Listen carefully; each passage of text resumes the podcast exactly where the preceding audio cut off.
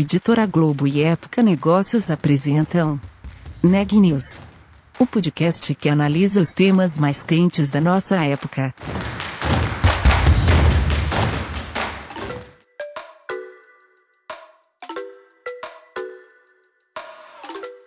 Olá pessoal, tudo bem? Meu nome é Renan Júlio e está começando mais um Neg News, nosso podcast com uma cobertura especial da pandemia do novo coronavírus. Hoje eu tô aqui com Daniela Fravasili para mais um episódio da nossa série sobre alimentação, do campo até a sua mesa, e ela vai falar sobre o Uber Eats, o aplicativo de entregas de comida do Uber. Dani, conta mais pra gente, por favor. Oi, Renan. Eu conversei com o Fábio Plain, que é diretor-geral do Uber Eats no Brasil. Na entrevista, ele falou sobre como foi lidar com o aumento exponencial do número de clientes na plataforma lá no começo da pandemia, quando o coronavírus tinha acabado de chegar no Brasil, entre março e abril. Na conversa, ele também falou sobre o lançamento de alguns serviços novos, como a entrega de supermercados, que era um serviço que eles ainda não tinham na plataforma. Outra coisa interessante que ele contou foi sobre o lançamento de um serviço novo, um serviço de assinatura do Uber, que traz uma maior integração entre Uber Eats e Uber Mobilidade também. Vamos ouvir agora a entrevista?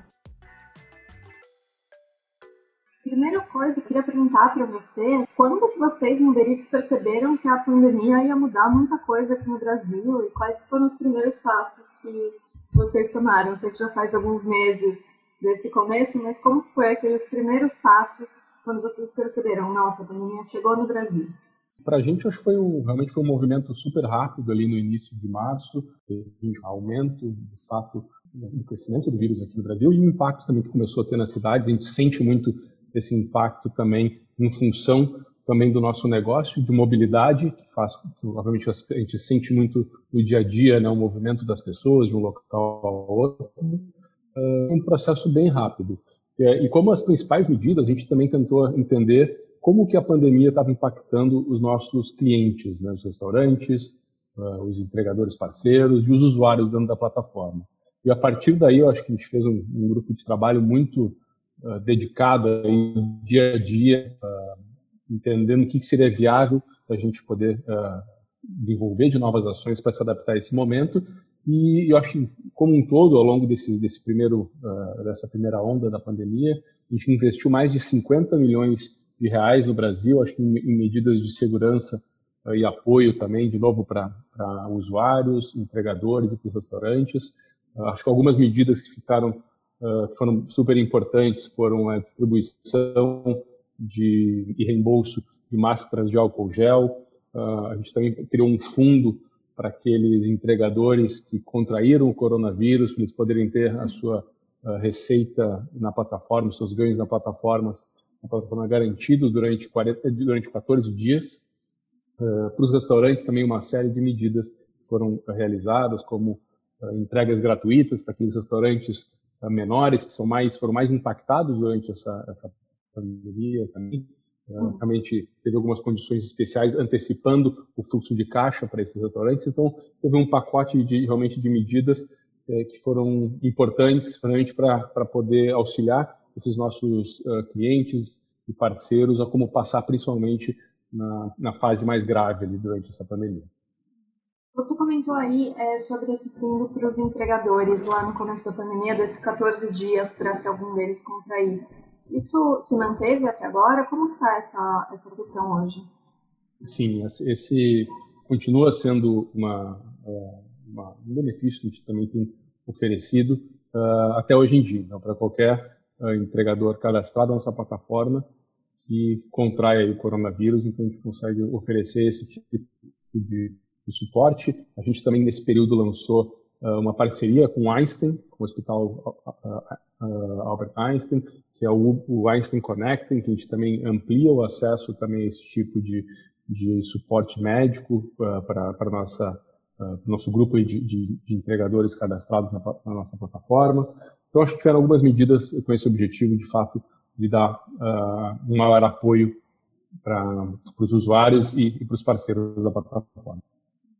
Perfeito. E Fábio, você comentou também dessa ajuda que vocês deram para os restaurantes. olhando para o lado dos restaurantes, o que, que vocês precisaram fazer para ajudar esses parceiros é, durante esse tempo? E aí, imagino que tenha muitos restaurantes que entraram na plataforma por causa da pandemia, né? Como foi lidar com esse novo público? E, de fato, a gente viu um crescimento bem significativo uh, do, do, interesse dos restaurantes em, em, em fazerem parte da nossa uh, plataforma como um todo durante esse, esse período.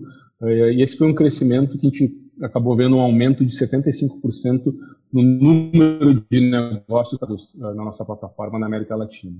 E, e junto a isso também tem, tem, tido aí um outro movimento. A gente tem visto que acho que a pandemia também foi uma, algo que acelerou a entrada de usuários em aplicativos uh, de, de, de, entrega, de delivery como o nosso, e também de, movimento dos restaurantes também uh, se abrindo mais para esse canal de vendas. Né?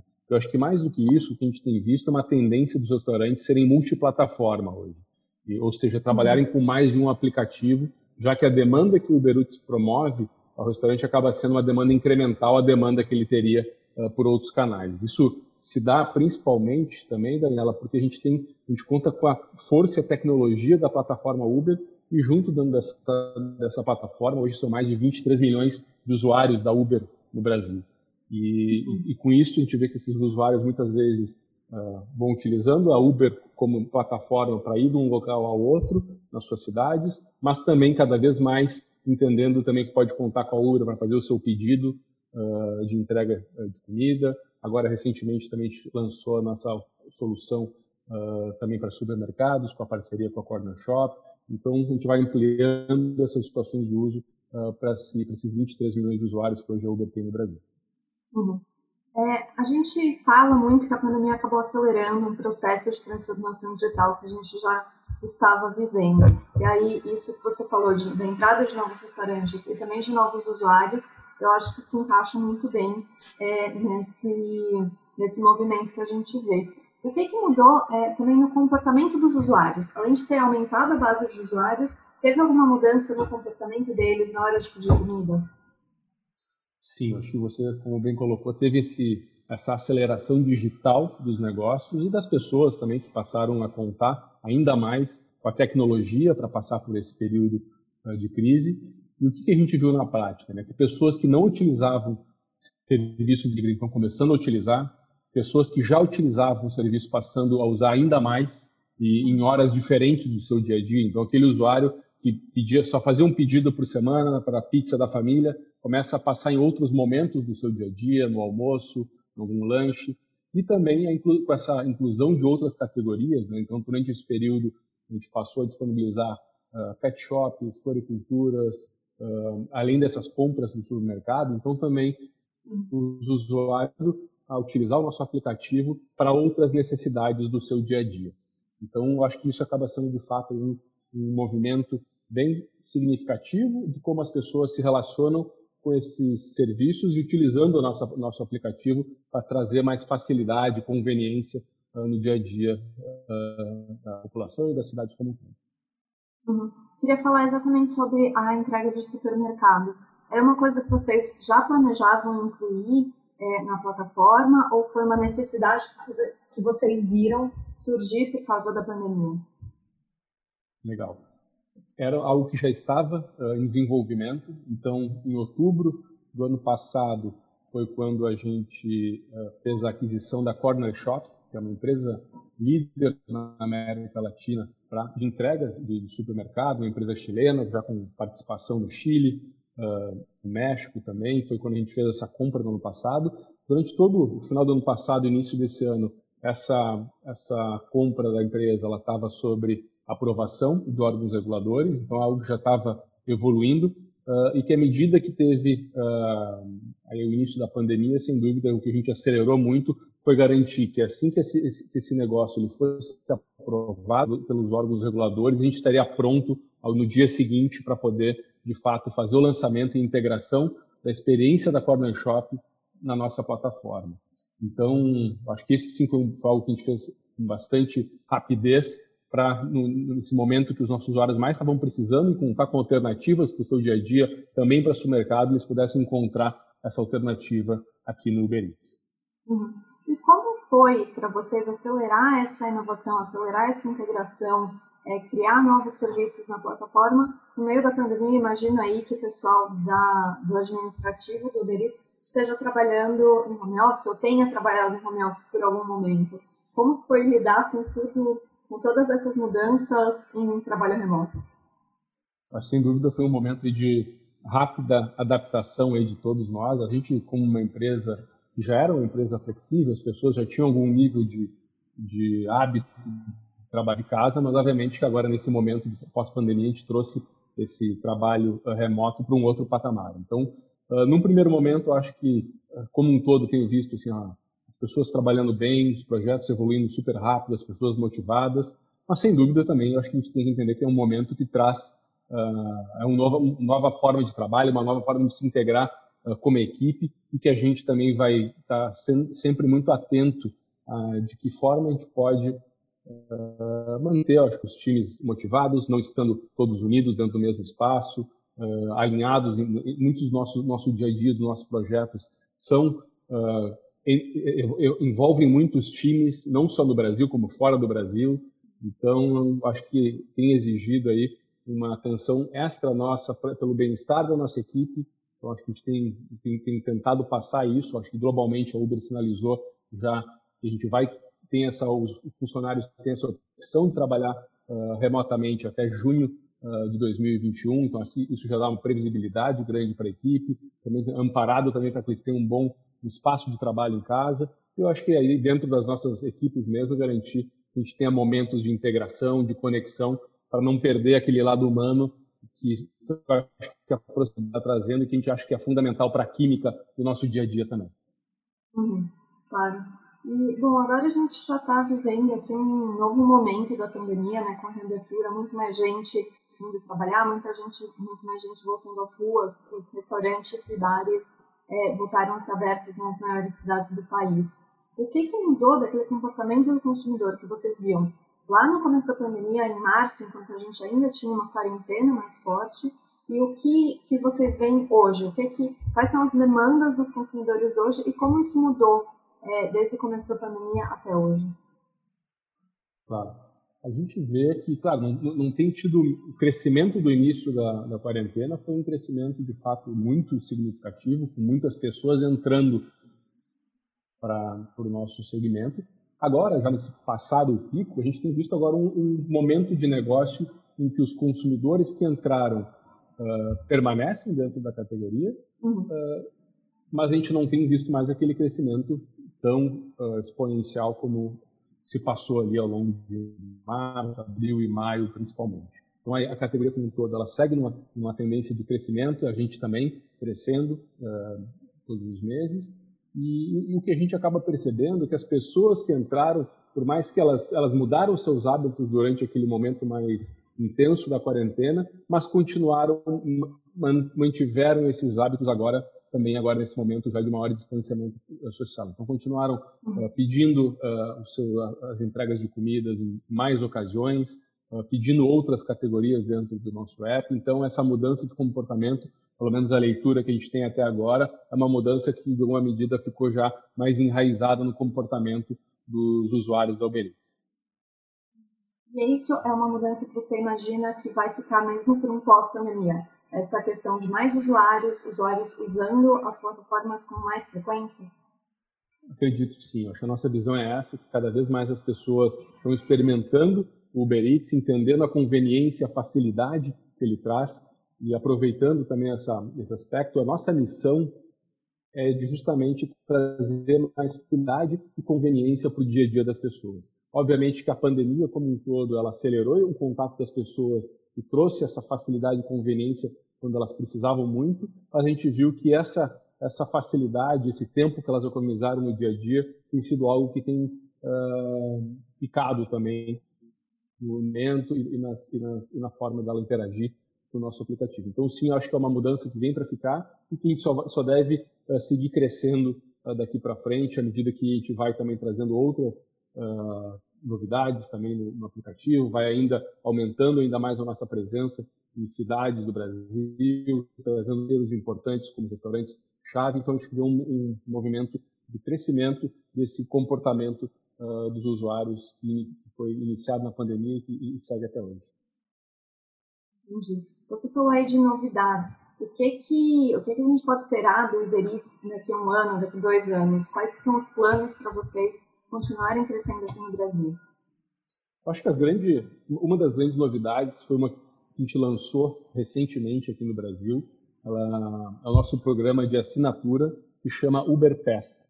Uber Pass é uma, um programa de assinatura em que o usuário ele passa a ter benefícios tanto do nosso da Uber Mobilidade, com 10% de desconto em qualquer viagem, entregas gratuitas no Uber Eats e entregas gratuitas na Corner Shop. Então, através de um único programa de assinatura, o usuário consegue ter no mesmo, no mesmo aplicativo, então, benefícios nessas diferentes situações do seu dia. E esse programa Uber Pass, eu acho que ele materializa muito bem a nossa visão da Uber, como de fato aí um aplicativo vai trazer uh, conveniência, facilidade para os diferentes momentos do dia a dia dos nossos usuários, de novo, seja numa viagem de carro, seja um pedido de uma refeição, seja um pedido de uma, de uma uh, entrega de mercado. Fora isso, acho que tem uma outra que a gente aposta muito, que é a nossa solução, que é o Uber Direct, que é a gente conseguir oferecer a nossa capacidade logística também para uh, como uma alternativa para uma série de negócios no Brasil. Então, a parceria recente a gente firmou foi com a Fast Shopping, que hoje os, os clientes da Fast Shop, pedido pelo site da Fast Shop, em até duas horas na cidade onde a gente está uh, uh, ativo nessa parceria, poder receber a compra, seja de qualquer equipamento Fast Shop, nesse intervalo de tempo. Então, acho que isso materializa bem, bem como a gente quer estar, de fato, presente no dia a dia dos consumidores, uh, para suas diferentes necessidades também. Uhum. Falando dessa maior integração entre Uber Eats e Uber, com o Uber Pass, por exemplo, e dessa essa parceria com a Fast, com a Fast Shop, é, colocando outros tipos de produtos é, à, à disposição para entrega. Isso é uma estratégia do Uber é, globalmente? Vocês têm feito isso em outros países também? Sim, essa é uma estratégia global da empresa. Hoje a gente tem duas grandes linhas de negócio. Uma delas é o que a gente chama do da vertical de, de ir, que seria do go, que eu acho que, que é justamente está movimentando as pessoas dentro das cidades. Esse é a Uber, pelo que a gente historicamente conheceu, a Uber de mobilidade. E a outra grande vertical de negócio é do uh, receber ou de ter acesso, de get os produtos uh, no dia a dia das pessoas na cidade. Então, seja produtos ou serviços. Então, a gente está se estruturando muito fortemente para ter diferentes soluções que enderecem essas necessidades das pessoas, seja através da, da vertical principal aqui, que é justamente uh, entrega uh, de alimentos por via de, do nosso aplicativo, uh, entregas de supermercado, essas outras soluções também que a gente possa plugar a nossa plataforma junto a outros varejos e, e, tipos de negócios dentro de, da, das cidades também, para que isso as pessoas, à medida que ela precisar alguma coisa, ela possa ter acesso através do nosso aplicativo. Então, acho que a gente está, de fato, com um olhar de expandir para uh, atender as diferentes necessidades dos nossos usuários no seu dia a dia. Notícias do dia. A Agência de Medicamentos da União Europeia iniciou os procedimentos para um possível registro da vacina contra o novo coronavírus desenvolvida pela Universidade de Oxford, uma das candidatas mais promissoras para deter a pandemia. Em comunicado, a agência disse nesta quinta-feira que começou a revisão contínua dos dados fornecidos pela Universidade Britânica e pela multinacional AstraZeneca, responsável pela produção e distribuição global da vacina. A candidata é a primeira a chegar nesse estágio na União Europeia. Na segunda quinzena de agosto, 280 mil empresas reduziram a quantidade de empregados em relação à quinzena anterior, sendo que 56,8% delas diminuíram em até 25% o quadro de pessoal. Os dados são da pesquisa Pulso Empresa Impacto da Covid-19 nas empresas que integram as estatísticas experimentais do IBGE. A maioria das empresas em funcionamento, 85% delas, o equivalente a 2,9 milhões de companhias, manteve o número de funcionários na segunda quinzena de agosto em relação à quinzena anterior uma fatia de 8,1% indicou demissões. De acordo com o boletim das 13 horas do Consórcio dos Veículos de Imprensa, o Brasil tem hoje 4.820.116 casos confirmados de novo coronavírus. O número de óbitos é de 144.103. Por hoje é só, pessoal, e até amanhã.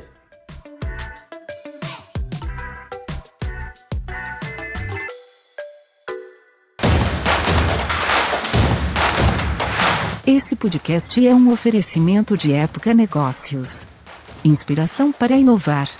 Não deixe de conferir nossos outros podcasts.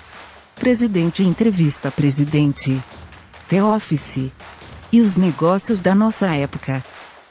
Ouça, acompanhe, compartilhe. Vamos fazer deste podcast o nosso ponto de encontro.